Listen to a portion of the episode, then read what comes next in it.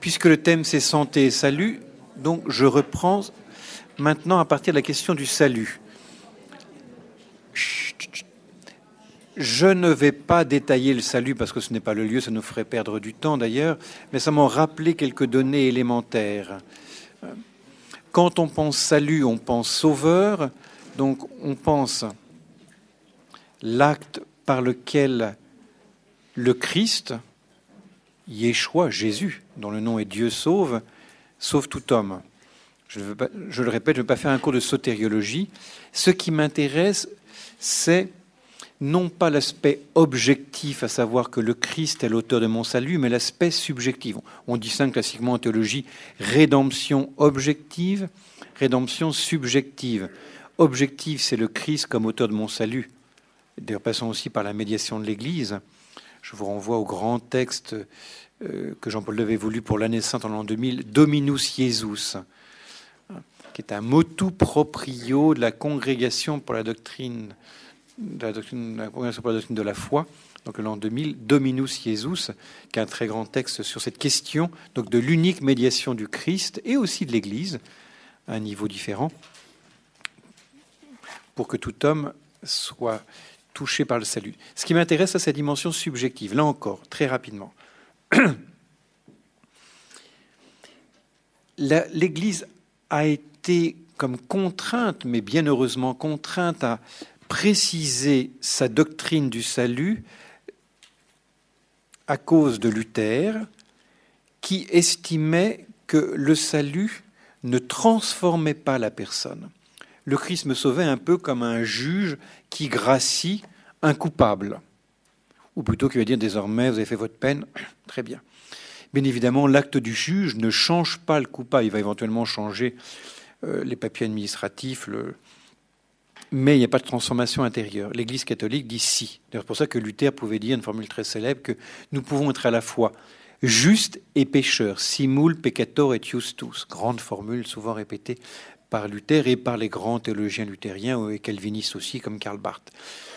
Si on est pécheur et juste en même temps, c'est donc bien que le salut en nous ne retire pas le péché. La doctrine catholique ne dit pas cela. Elle a été définie très précisément dans le, le décret sur la justification au Concile de Trente. Hein donc en 1500, j'ai plus, j'ai c'est 1500, en tout cas c'est sur les 20 ans, c'est 1556 ou 60 hein, dans ces eaux-là. oui. Et donc, qu'est-ce que nous dit ce décret tout à fait important? C'est que la justification, autrement dit le salut de Dieu, transforme le cœur de l'homme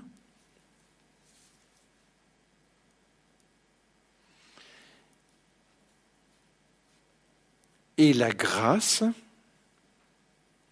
n'est pas seulement un don fait par Dieu, ça c'est l'aspect incréé, mais un don qui métamorphose, est un don qui est déposé dans le cœur de l'homme. C'est pas seulement un don qui vient de Dieu, donc qui me met en relation avec Dieu. C'est un don qui est déposé en moi et qui me change. Il y a un plus en termes métaphysiques, c'est pas saint Thomas d'Aquin quand il va se poser la question à la fin de la, deuxième partie de sa somme, va s'interroger, la question 110 prima secunde, peu importe, il va dire c'est un habitus, c'est une réalité. Alors je précise un petit peu ce point parce que c'est important. Là encore, on ne peut pas entrer en détail. Euh, la grâce ne s'identifie pas aux vertus théologales. On pourrait prendre l'image encore de l'art parce qu'elle est parlante. Hein. Les vertus théologales, c'est comme les fruits. Elles surélèvent nos facultés spirituelles. Par la foi, l'espérance et la charité, mon intelligence et ma volonté apprennent à voir Dieu comme il se voit, à l'espérer et à l'aimer comme il s'aime. Donc, les vertus théologales sont comme des fruits. La grâce, qu'on appelle aussi la grâce sanctifiante, elle, touche directement le tronc, c'est-à-dire est une surélévation de ma nature. Donc elle touche directement mon unité, mon identité et mon unité. Important de bien distinguer la grâce. Donc la grâce est la condition de possibilité des vertus. les vertus sont présupposées. Pour être uni à Dieu, il faut d'abord que mon âme, mon être entier d'ailleurs, soit surélevé. C'est pas une invention scolastique, c'est la, traduction rigoureuse, très précise d'un passage capital de l'Écriture, 2 Pierre 1, verset 4. 2 Pierre 1, verset 4. Nous sommes rendus participants de la nature divine. Et en grec, c'est véritablement ces mots. Hein. Nous sommes participants de la nature divine. Donc la grâce me transforme en me divinisant, comme disent les pères grecs. C'est un bien tout à fait euh, acceptable, bien évidemment, pour la théologie latine. La divinisation n'étant pas une déification dans le sens où l'homme n'est pas transformé en Dieu, mais c'est une participation qui permet à l'homme de connaître et d'aimer Dieu comme Dieu se connaît et s'aime. Comme disait André Frossard, hein, euh, croire, c'est penser comme Dieu. C'est pas seulement avoir une opinion sur Dieu, ça c'est pas la foi. C'est recevoir de Dieu la lumière par laquelle lui-même se voit. D'où la fameuse, si belle expression du père Rousselot, il parlait des yeux de la foi. C'est vraiment les yeux même que Dieu. C'est une grève Dieu. Voilà. Donc, le salut, vous voyez combien c'est important ce que je suis en train de vous dire, même si je ne peux pas entrer en tout le détail, vous voyez combien c'est précieux de voir. Arrêtons d'imaginer l'homme une espèce de fusée à deux étages, euh, la nature d'un côté et puis euh, la grâce de l'autre, hein, la parole de ce grand chrétien que par ailleurs était, était Louis Pasteur quand il disait hein, Quand je quitte mon oratoire, je vais dans mon laboratoire. Et c'est vrai que dans notre France très laïque, nous sommes souvent très dualistes. Je dis ça venant de l'Italie où on n'a pas honte dans la rue de dire Buongiorno padre. En France, on se croit déshonoré hein, si on dit une telle chose. Hein. On est tellement séparés, hein, tellement séparés, et ça a des conséquences et un retentissement sur notre vision aussi théologique, hein, euh, sur le plan politique, encore davantage. Donc voilà. Deuxième point ou troisième point, là c'est marqué salut et sainteté, euh, puisque euh, on parle du salut, mais la sainteté, bien sûr, y est impliquée. Alors, euh, pour dire en une phrase, hein, la sainteté est l'achèvement du salut.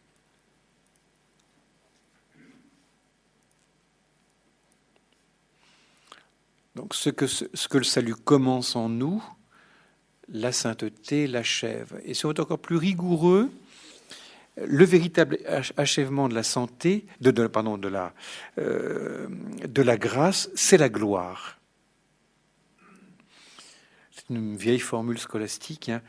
Euh, la grâce, c'est la gloire ébauchée, gloria in coata. Hein. Et ça signifie donc qu'au fond, il y a plus de différence entre la nature et la grâce qu'entre la grâce et la gloire, contrairement à ce qu'on pourrait croire. Même si on vit nature et grâce en ce monde, n'empêche que la gloire n'est que l'achèvement de ce qui est déjà déposé en nous. Nos frères orthodoxes en ont un sens très très grand. Et nous-mêmes, sans nous en rendre compte, nous le disons en toutes nos liturgies. Le ciel et la terre sont remplis. Pas de ta grâce, de ta gloire. La gloire est déjà présente.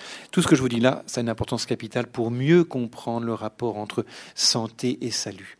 Il y a déjà une présence de la gloire ébauchée en nous. Nous ne serons pas glorifiés de l'extérieur, mais de l'intérieur, comme la transfiguration du Christ au tabord. Elle vient de l'intérieur. En Saint-Luc, c'est très clair. Elle vient de sa prière.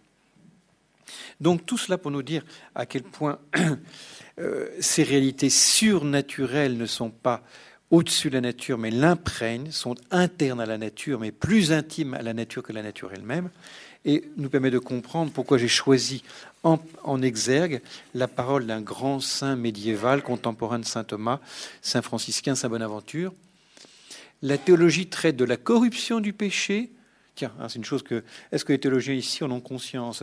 La théologie traite de la corruption du péché, du médecin, de la santé, du traitement, et enfin de la guérison parfaite qui sera donnée dans la gloire. Voilà qui nous intéresse. Dans une conception qui rejoint bien sûr ce que dit Benoît XVI quand il parle du Christ comme santé parfaite, comme la santé de l'homme. Alors, entre santé et salut, quelle relation? Alors, pour ce point, euh, je vais passer, c'est le sens de mon introduction, d'une perspective, comment dirais-je, plus philosophique à une perspective plus théologique, mais aussi d'une perspective plus anhistorique. Donc, tout à l'heure, on analysait la structure de l'homme pour comprendre ce que c'est la santé. Maintenant, forcément, quand on parle de théologie, il faut adopter aussi, et d'abord, la perspective historique. Autrement dit, faire un peu d'histoire du salut. Si l'on veut comprendre dans quel état nous sommes, parfois dans le pauvre état dans lequel nous sommes, d'où nous venons, et donc mieux comprendre l'impact qu'il y a entre santé et salut. Donc je vais donner une perspective théologique et historique d'histoire du salut. Nous sommes, là encore, petit topic, entre deux positions sur le rapport entre santé et salut. La première est une position de type moniste, c'est-à-dire on confond les plans. Le Père Brice tout à l'heure l'a rappelé. Hein. Euh, nous savons aujourd'hui hein, combien nous avons tendance à faire de la santé un bien englobant, et certains n'hésitent pas à dire que la santé est le salut. Euh, alors, on a bien vu que Benoît XVI lui-même peut aller dans cette direction, mais quand il le fait, c'est pour élargir la santé et l'homme. Certains en effet une conception moniste et englobante, mais en réduisant. Euh, et ça, c'est tout le vœu actuel de santé parfaite, qui est le fantasme du post-libéralisme. Hein. Si je fais très vite, on est, passé finalement d'un schème majoritairement social avec le marxisme. Euh, la génération marxiste, qui est la génération d'avant, était habitée par le fantasme par l'utopie d'une libération totale de la société. Et aujourd'hui, le marxisme étant au moins philosophiquement mort, pas politiquement malheureusement, euh, ce qui le remplace, c'est un passage de la libération sociale à un fantasme donc du tout guérison. Et la guérison comme totalement englobante aujourd'hui. D'où, chers amis soignants, euh, l'extrême pression qui est sur vous, l'extrême exigence des patients, euh, qui relève d'un fantasme de toute puissance et le fait que quasiment aujourd'hui, sinon en France, du moins dans certains pays, il faut quasiment avoir un avocat quand on est médecin. Hein, pour se protéger de, hein, à cause justement de ce fantasme de toute puissance, qui est un fantasme néolibéral euh, totalement païen, qui n'a rien à voir avec la santé comprise comme euh, achevée étant, la gloire. Hein. De, l'autre sens, on, peut avoir par réaction une tendance dualiste, c'est-à-dire trop séparer la santé et le salut, euh, ou par crainte de confusion, on va distinguer méthodologiquement, mais une coupure méthodologique ou épistémologique qui va devenir une coupure ontologique. Hein, distinguons bien. Euh, c'est clair aujourd'hui, on a une très grande crainte, c'est un, critère utilisé par les miviludes du conseil de psychospirituel, mais au point même qu'on va nier qu'il y a une véritable efficace de la grâce sur le plan de la nature.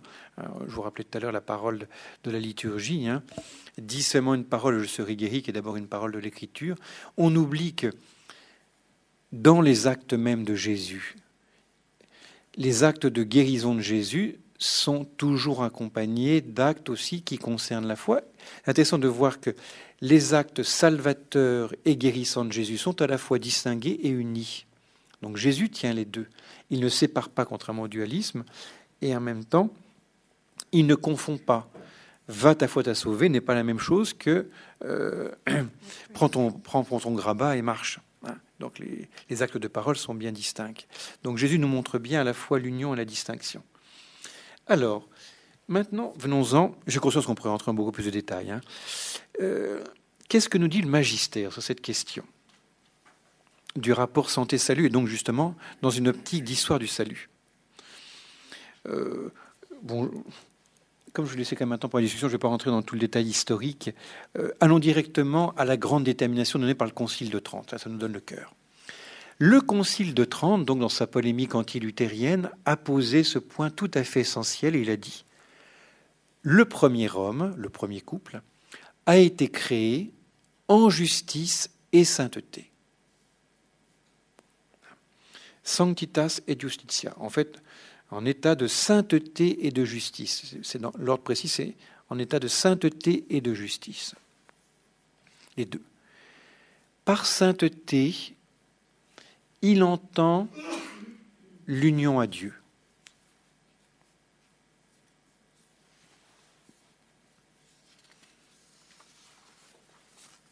Autrement dit, la grâce sanctifiante.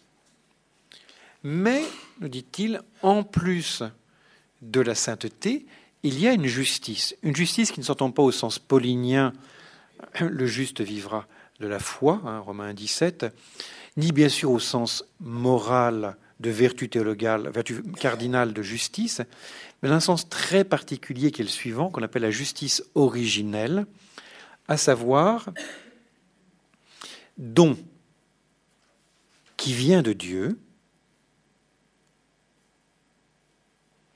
et qui préserve la nature d'un certain nombre de conséquences naturelles. Je vais préciser. Donc, qui vient de Dieu, donc son origine est bien surnaturelle, elle vient de Dieu, mais son effet est naturel, à savoir donner à l'être humain une intégrité.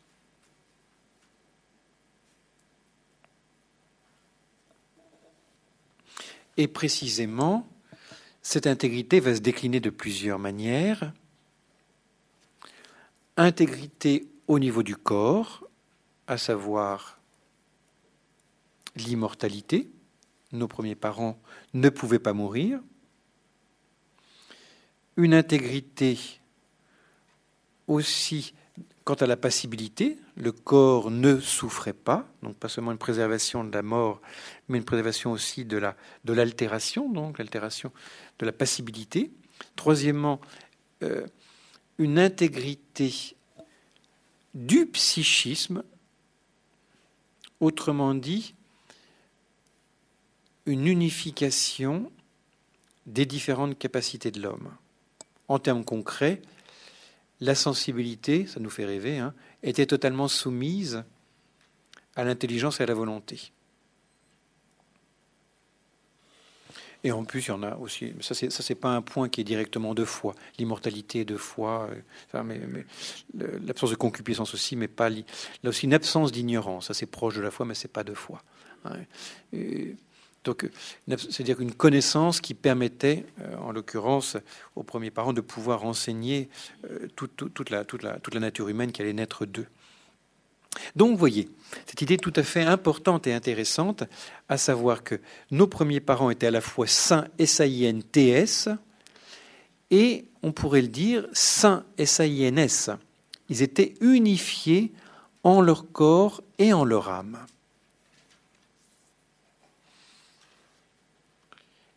Et cela dans un ordre. Ce qui était premier, c'était l'union avec Dieu. Et l'union avec Dieu avait comme retentissement l'unité intérieure. La communion avec Dieu engendrait l'unité intérieure.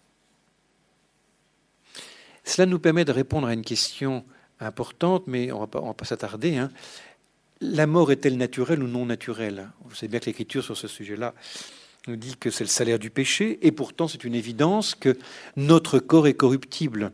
Euh, comment dirais-je, le, euh, ce qui en nous est, génétiquement programmé, dirait Emerson, hein, par rapport à, la, à, la, à la, mort, n'est pas apparu après la, après la chute, hein, est déjà présent avant. Hein.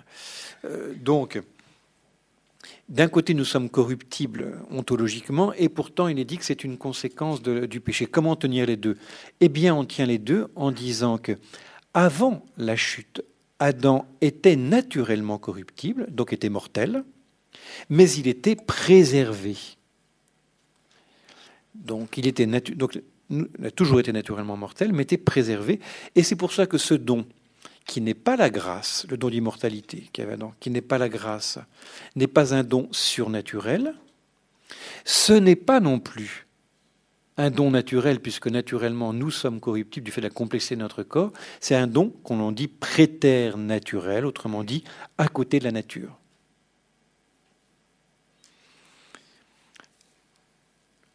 Arrive la chute, hein. vous connaissez les définitions euh, diététique ou botanique de la chute, hein. euh, une pomme, deux poires et des pépins dont on ne voit pas la fin. Hein. Euh, bon, pour mousse, peu importe, on pas entendre de détails exégétiques, peu importe ce qu'il en est. Mais bien évidemment, la chute, donc deuxième temps, deuxième moment, la chute, c'est d'abord et avant tout la perte de l'union à Dieu.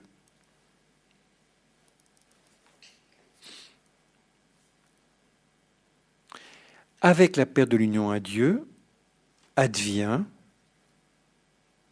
la perte de ce qui était lié. Et ça, c'est un point important. Euh, c'est pas une peine, c'est quelque chose de plus profond. Hein. Donc, euh, pardon, je précise, je précise la cause. Hein. Donc, avec la perte de la grâce vient la perte de la justice. Hein. Donc, vous voyez que le mot justice, finalement, on pourrait le traduire comme un ajustement intérieur. Cette justice est un ajustement intérieur. Avec la perte de la grâce vient aussi la perte de la justice, autrement dit de mon unité. Unité, bien évidemment, euh, la mortalité, la passibilité du corps et l'anarchie intérieure. Hein, euh, ce que le Concile de Trente va appeler le foyer de concupiscence. Alors le mot n'est pas très heureux, même si le mot concupiscence réjouit beaucoup les enfants au catéchisme, hein, parce qu'il est plein de petits mots interdits, le mot concupiscence. Hein. Euh, bon, ce que ça signifie, c'est qu'il y a donc en nous un foyer d'anarchie, au sens étymologique du terme, anarché, absence de principe d'unification. Vous voulez donc bien donc une absence hein, donc de principe d'unité. Ce qui me paraît intéressant sur le plan théologique, et je vais bien sûr y revenir, c'est qu'il y a une corrélation. C'est pas d'abord une peine, c'est pas comme si le bon Dieu me tape sur le doigt, me dit voilà, hein, ok, tu t'es coupé de moi, bah, tu vas subir les conséquences. Hein. c'est la représentation un peu que nous avons tous. Non, non, c'est beaucoup plus profond que cela. C'est que en théologie, et là c'est un point sur lequel il y a différentes écoles, on ne va pas rentrer dans le détail, hein, certains comme Bagnès, comme d'autres ont, euh, ont, trop, ont, trop, séparé. Non, non. Euh, il, il, y a une corrélation très profonde entre le fait de vivre uni à Dieu, donc avec et dans la grâce de Dieu, et le fait d'être unifié intérieurement. L'un découle de l'autre. La source de la justification, de la, pardon, de la, de la justice originelle, de l'ajustement intérieur, c'est la grâce qui est en moi. Donc si je perds la source, je perds ce qui découle de la source. Ça ouvre des perspectives importantes. Mon union à Dieu coule en unité intérieure. Il n'empêche que, troisième moment, après le moment donc de l'innocence originelle ou justice originelle, le moment de euh, la chute, la nature déchue, troisième moment, le moment de la condition rachetée, qu'en est-il troisième moment, condition rachetée. En, termes techniques, on parle d'état prélapsaire, lapsus, la faute, un lapsus, hein, et d'état post-lapsaire. Hein. Dans l'état post-lapsaire, qu'en est-il? Chez le fidèle baptisé, bien évidemment, il y a rétablissement de la communion avec Dieu. Par la grâce dont on a parlé tout à l'heure, la communion à Dieu est rétablie. Ça, c'est la bonne nouvelle. La mauvaise nouvelle, c'est qu'il n'y a pas de rétablissement de la santé intérieure. Il n'y a pas de rétablissement de cette communion. Si vous avez un doute, euh, regardez-vous dans la glace. Hein. Comme c'était aussi un Frossard. J'ai trouvé une réflexion de Frossard que je vous lis parce que je la trouvais assez amusante pour décrire notre temps. Il disait Pendant longtemps, Karl Marx a dit, et on l'a répété, hein, que euh, la religion était l'opium du peuple. Aujourd'hui, il n'y a plus de religion. Je me demande si l'opium n'est pas devenu la religion du peuple. C'est-à-dire nous tous. Il y avait des espèces de réflexions comme ça, fulgurantes. Donc c'était lui qui disait, si vous avez un doute, moi, quand j'ai un doute sur le péché originel, je me regarde dans la glace. C'est vrai que c'est vrai que quand on prend la petite Thérèse, l'enfant Jésus, hein, euh, à toute fin de sa vie, et quand on fait son parcours, on voit bien qu'elle a largement accédé au septième demeure, euh, donc mariage spirituel très profondément uni à Dieu. Il m'arrive de ne pas penser au bon Dieu pendant deux minutes, dit-elle, oui. Il n'empêche que il lui arrive des actes de colère comme ça. À un moment, on lui apporte du lait, elle ne supportait pas le lait, elle jamais supporté le lait, petite Thérèse. Euh, en plus, avec sa tuberculose généralisée, elle ne pouvait pas le boire. Elle le rejette, donc une espèce d'acte de, rejet, un peu de colère. Aussitôt, elle s'en rend compte, elle fond en larmes. Il n'empêche que elle a eu ce premier mouvement. Donc ce premier mouvement montre bien que si, euh, si intimement unie son âme soit à Dieu, il n'empêche qu'elle n'est pas totalement unifiée, cette âme, en elle-même. Donc, donc voilà le, point important. Après la chute, nous retrouvons l'union à Dieu, mais nous ne perdons pas ce foyer de concupiscence. Alors, euh, Jean-Paul II, on a parlé, ça je vais y revenir en détail tout à l'heure, mais juste un point intéressant. Euh, dans une de ses audiences, il a donné tout, un tas d'audiences sur le, sur le credo, euh, une dizaine, et j'ai trouvé cette formule qui, bien sûr, pour nous, nous parle extrêmement. Le décret tridentin, donc du Concile de Trente, souligne cette vérité de la santé fondamentale de la nature, hein, sanita fondamentale. Hein contre la, thèse, contraire de Luther. Donc il dit bien que la santé, c'est bien la justice originelle. Puis ce beau passage, un commentaire de, euh, la parabole du bon samaritain de, de, Benoît XVI, je vous laisse lire. Alors, si je développe ça un petit peu théologiquement, euh, mais je ne serai pas trop long parce que c'est un peu intéressant de développer un peu Jean-Paul II. Finalement, saint Thomas d'Aquin lui-même a retenu cette doctrine elle-même, l'a développée. C'est lui qui a été le plus loin, euh, avec un très bel équilibre. Euh, à son époque, pour le dire en un mot, il y avait deux grandes théories sur le, sur, le péché originel. La théorie majoritaire qui venait de Saint-Augustin, euh, on la trouve juste à Bonaventure, qui disait que le péché originel, c'est principalement le désordre de la sensibilité, et principalement la sexualité. Mais un autre, de façon très fine, mais qui avait moins pignon sur rue, Saint Anselme de Canterbury, donc le moine, moine du Bec, hein, 11e siècle, dit non, non, non, non le cœur du péché originel, ce n'est pas ce foyer de concupiscence, c'est la privation de justice originelle. Et saint Thomas, avec son génie de la synthèse et sa capacité à sauver tout ce qui est vrai, a maintenu les deux en disant que le cœur du péché originel, c'est d'abord la privation. Donc la privation de cette justice, qui est donc une privation de cette unité intérieure.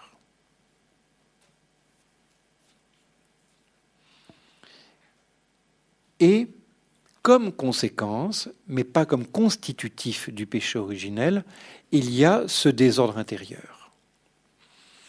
Mais ce qui est premier dans le péché originel, c'est la privation.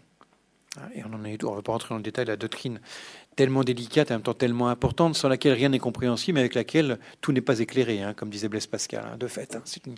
notamment qu'on soit, qu'il soit transmis à tout le monde, non pas seulement au nom des conséquences, mais au nom aussi de la culpabilité fondamentale qu'il implique. Bon, mais ce n'est pas, pas le lieu ici d'en parler. En tout cas, Saint Thomas va développer cette doctrine donc en montrant donc qu'il y a en nous cette radicale désunité, radicale disharmonie intérieure, avec cette lutte intestine entre nos différentes capacités. Il le développe pour l'âme, il ne le développe pas pour le corps. Je regrette. C'est clair que saint Thomas, pour lui, le péché originel touche l'âme mais ne touche pas le corps. Il n'y a pas de disharmonie. Comme si en effet la santé euh, avait été demeurée intouchée par ce qui s'est passé par la chute. Est-ce que c'est bien certain? Le magistère ne s'est pas directement engagé, mais on a des choses intéressantes sur, chez notre cher Jean-Paul II. Vous le savez peut-être, c'est pas encore assez connu. Euh, le Saint-Père a dédié de longs développements à ce qu'il appelle la théologie du corps, 129 ou 134 catéchèses selon le décompte que l'on peut faire. Et donc euh, Jean-Paul II, au début de son pontificat, et c'est des papiers qui venaient de, de, de Cracovie, hein, on, a l'original en, en polonais, il s'est longuement penché sur les quatre conditions de l'être humain en rapport avec le corps. L'état d'avant la chute, qu'il appelle, lui, innocence originelle beaucoup plus. Justice originelle utilise deux fois l'expression. Innocence originelle l'utilise plus de 70 fois. Donc lui, il parle d'innocence originelle.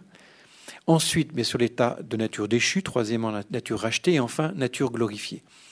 Je vais surtout détailler le premier, très très vaguement évoquer le, deuxième. Euh, Jean-Paul II va, et ça c'est tout à fait intéressant, enrichir de deux manières le donné traditionnel, magistériel et théologique. Première manière, il va l'enrichir sur le plan exégétique. C'est-à-dire qu'il va méditer Genèse 1, 2, 3 et ses répondants dans le Nouveau Testament. Je vais aussitôt au cœur. Pour lui, l'expérience fondamentale vécue par nos premiers parents elle est décrite dans le verset suivant, euh, je crois que c'est Genèse 2, 25. Hein. Euh, ils étaient nus et pourtant ils n'en avaient aucune honte.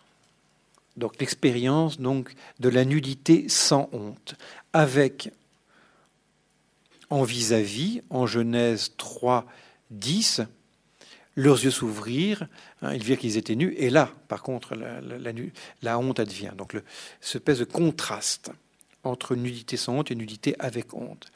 donc, il va longuement méditer là-dessus, hein, sur, sur, cette nudité originelle, comme il l'appelle, et sa signification. Deuxième apport de Jean-Paul II, pas seulement fondé scripturairement de façon tout à fait neuve, je regrette que théologiquement, exégétiquement, on n'ait pas encore pris ça en compte. Hein, de façon, il n'y a pas une seule thèse actuellement francophone de théologie sur les catéchèses sur le corps de Jean-Paul II. Alors qu'il y en a plein en italien, il y en a plein en allemand, en anglais, espagnol. C'est là-dessus. Bon, il y a vraiment la réception de, cette œuvre qui est peut-être la plus grande œuvre de Jean-Paul II sur ses 26 ans de pontificat n'est vraiment pas du tout au point actuellement, euh, pas seulement en France, dans les pays francophones. Deuxième apport de Jean-Paul II, il en fait en plus de la justice originelle, c'est original aussi par rapport aux acquis classiques du magistère et de la, théologie, une approche subjective, autrement dit phénoménologique. C'est la caractéristique de la pensée de Jean-Paul II, c'est-à-dire du point de vue du vécu intérieur.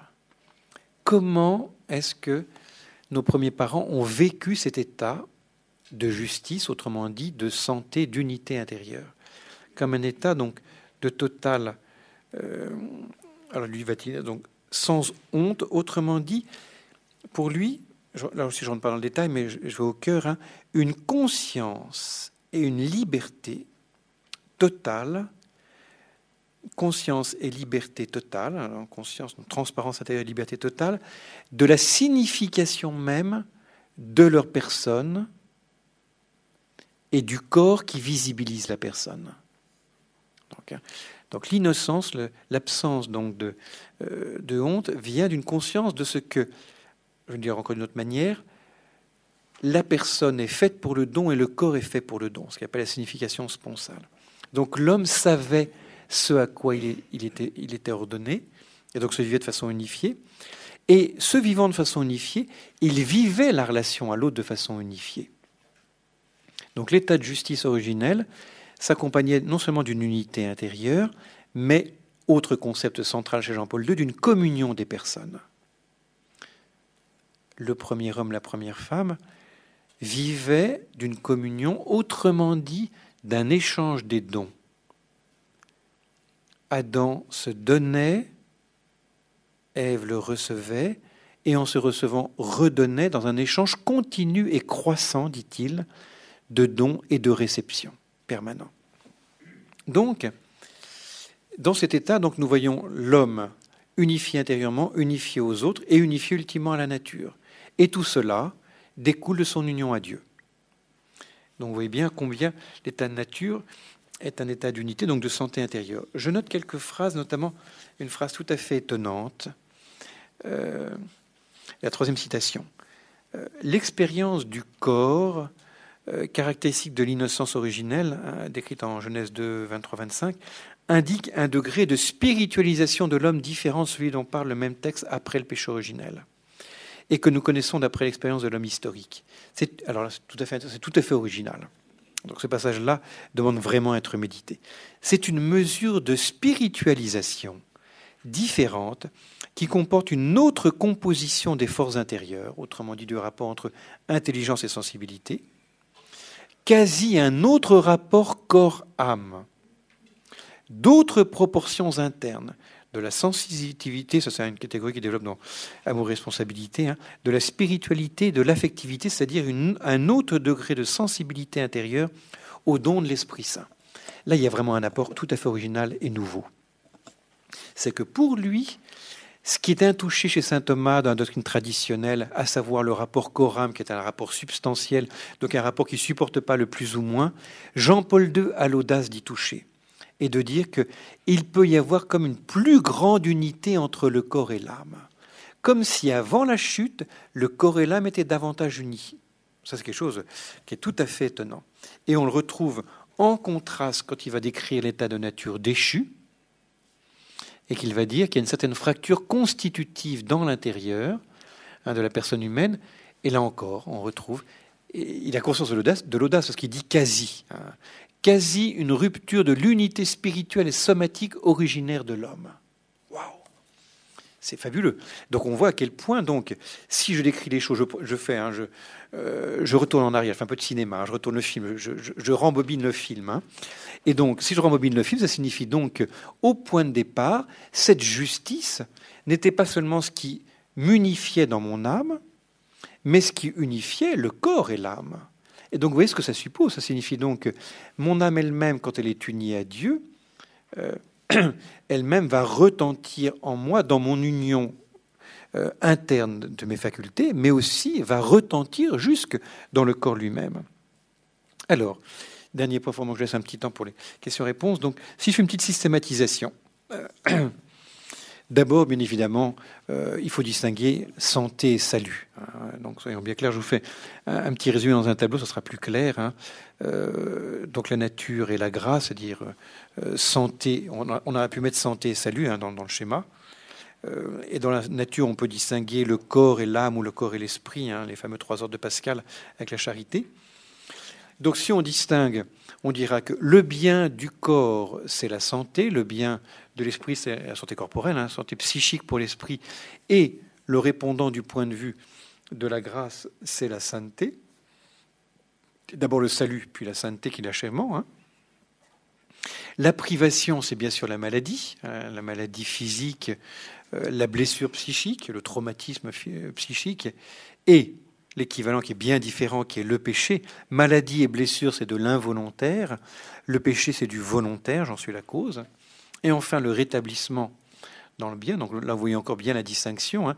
guérison corporelle, guérison psychique et le salut, qui n'est pas la guérison involontaire, qui suppose un changement de la volonté. Donc, euh, une, implication de toute la personne. Donc ça, c'est pour distinguer. Maintenant, si je voulais un petit peu euh, mieux comprendre, non plus seulement distinguer, mais l'union qu'il y a entre la santé et le salut, hein, qui est une, une des raisons de notre euh, présence ce matin. Comme je vous disais, je, suis loin d'avoir euh, euh, fait le tour de la question. Je suis encore en questionnement intérieur hein, par rapport à cela. je dirais plusieurs choses, hein, et je lance des hypothèses aussi. Première chose, il y a d'abord un rapport de fondation, c'est-à-dire que le salut présuppose la santé. J'ai au fond une banalité. Euh, pour recevoir le salut, il faut d'abord que j'existe et que je sois un minimum en bonne santé. Il euh, faut que je puisse lire la Bible. Donc, je suppose que j'ai un corps qui fonctionne à peu près, que je puisse au moins entendre, que j'ai une intelligence aussi. Les sacrements, pour être reçus, demandent un minimum de conscience, sinon ils sont donnés sous condition. Donc, ça montre donc bien que la santé est présupposée au salut, comme de façon générale, la nature est présupposé à la grâce. La grâce est quelque chose qui advient à la nature. premier point. Euh, premier point, mais tout à fait essentiel, donc, qui montre le danger des surnaturalismes qui effaceraient la nature. Et aussi erreur du luthéranisme et du jansénisme qui le perpétue, qui se construit sur une nature qui est détruite, hein, qui est suspectée et méprisée propos de table de Luther, hein, la nature est la putain du diable. Donc pour lui, la foi se construit contre la raison. Et combien de fois aujourd'hui on se représente le chrétien justement comme quelqu'un qui méprise la nature? Alors au contraire, il la présuppose. Et il l'honore, hein, jusqu'au point d'estimer que l'intelligence humaine est capable, par ses seules forces, de démontrer que Dieu existe, par exemple. Ça dit la dignité de l'intelligence.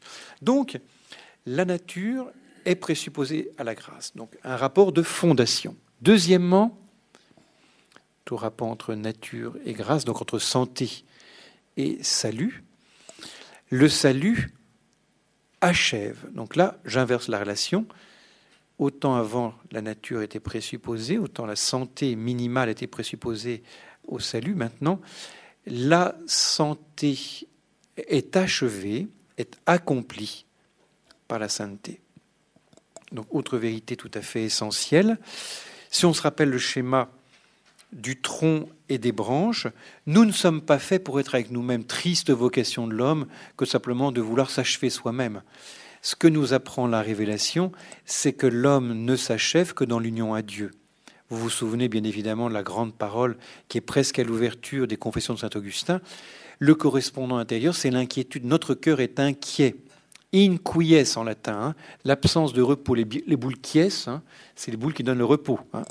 Et si vous allez voir le livre 13 des Confessions de Saint-Augustin, c'est une longue méditation sur le Shabbat, où au contraire, l'homme se repose en Dieu. Donc ce que nous apprend le salut, c'est que l'homme n'achève sa santé que dans le salut. Donc on voit bien la vérité des positions de Benoît XVI, j'aurais pu aussi citer Pie XII ou d'autres, même Jean-Paul II. Hein. Si le Christ est la santé de l'âme, c'est que il n'y a pas euh, de cloison entre le tronc et les branches. La sève qui monte dans le tronc est faite pour les branches et donc ma santé est faite pour le salut avec tout ce que ça suppose. Hein. Donc, euh, donc, donc la sainteté est l'achèvement. J'irai plus que cela. La sainteté est porteuse d'un plus grand, euh, d'une plus grande santé. Là, on retrouve l'intuition de Canguilhem, sauf qu'on est d'un développement chrétien qu'il n'imaginait pas. Euh, les figures de saints sont créatrices de normes. Je parle comme Canguilhem, bien sûr. Hein. Les saints euh, finalement déroute complètement, je ne dis pas des voies, hein, euh, déroute complètement nos critères anatomiques et physiologiques. Hein.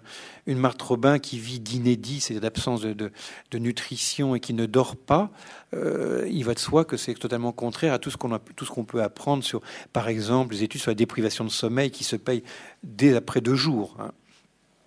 Donc on voit bien là qu'il y a comme une espèce de, feedback, de retour de la sainteté qui va retentir. Je développe un tout petit peu ce point-là, euh, qui me paraît important. Je vais citer un passage, moi, euh, une phrase que je trouve lumineuse de Saint Jean de la Croix, moi, qui me donne beaucoup, beaucoup à penser et à méditer. Euh, c'est dans le Cantique spirituel, deux versets. L'âme, c'est le l'âme vit davantage. Je vous le cite parce que vraiment elle est extraordinaire. Je n'ai pas marqué, j'ai dû la marquer sur la feuille. L'âme vit davantage de l'objet aimé que dans le corps qu'elle anime. Waouh L'âme vit davantage de l'objet aimé que dans le corps qu'elle anime. Bien sûr, quand elle pense à l'objet pense bien sûr, le docteur mystique pense à Dieu. Hein. Et la suite. Car elle ne reçoit pas sa vie du corps, c'est elle, au contraire, qui lui donne la vie. Vous voyez un peu l'idée, hein L'idée fascinante, hein, c'est que l'âme, c'est ce qui donne la vie au corps. C'est ce qui fait. Mais qu'est-ce qui donne la vie à l'âme? C'est pas une super âme, c'est pas euh, l'espèce de corps emboîté à la Rudolf Steiner hein, en anthroposophie, pas du tout c'est Dieu. La vie de l'âme, c'est Dieu. Vous voyez comment ça peut retentir avec tout ce qu'on a dit sur le péché originel et sur la justice originelle. Bien évidemment, pas de la même manière, parce que c'est un objet, mais pas objet du tout au sens objectivant du terme ou instrumentalisant. Mais là, il faudrait faire appel à une autre grande carmélitaine qui est Sainte Bénédicte de la Croix, hein, quand elle passe son temps à dire que le centre de l'âme, c'est Dieu. Et là, c'est un schéma qui est très complémentaire, mais qui n'est pas superposable à celui de Saint Thomas. Comme s'il fallait se représenter, à mon avis c'est extrêmement riche du point de vue spirituel, mais du point de vue aussi de la pratique médicale. Hein.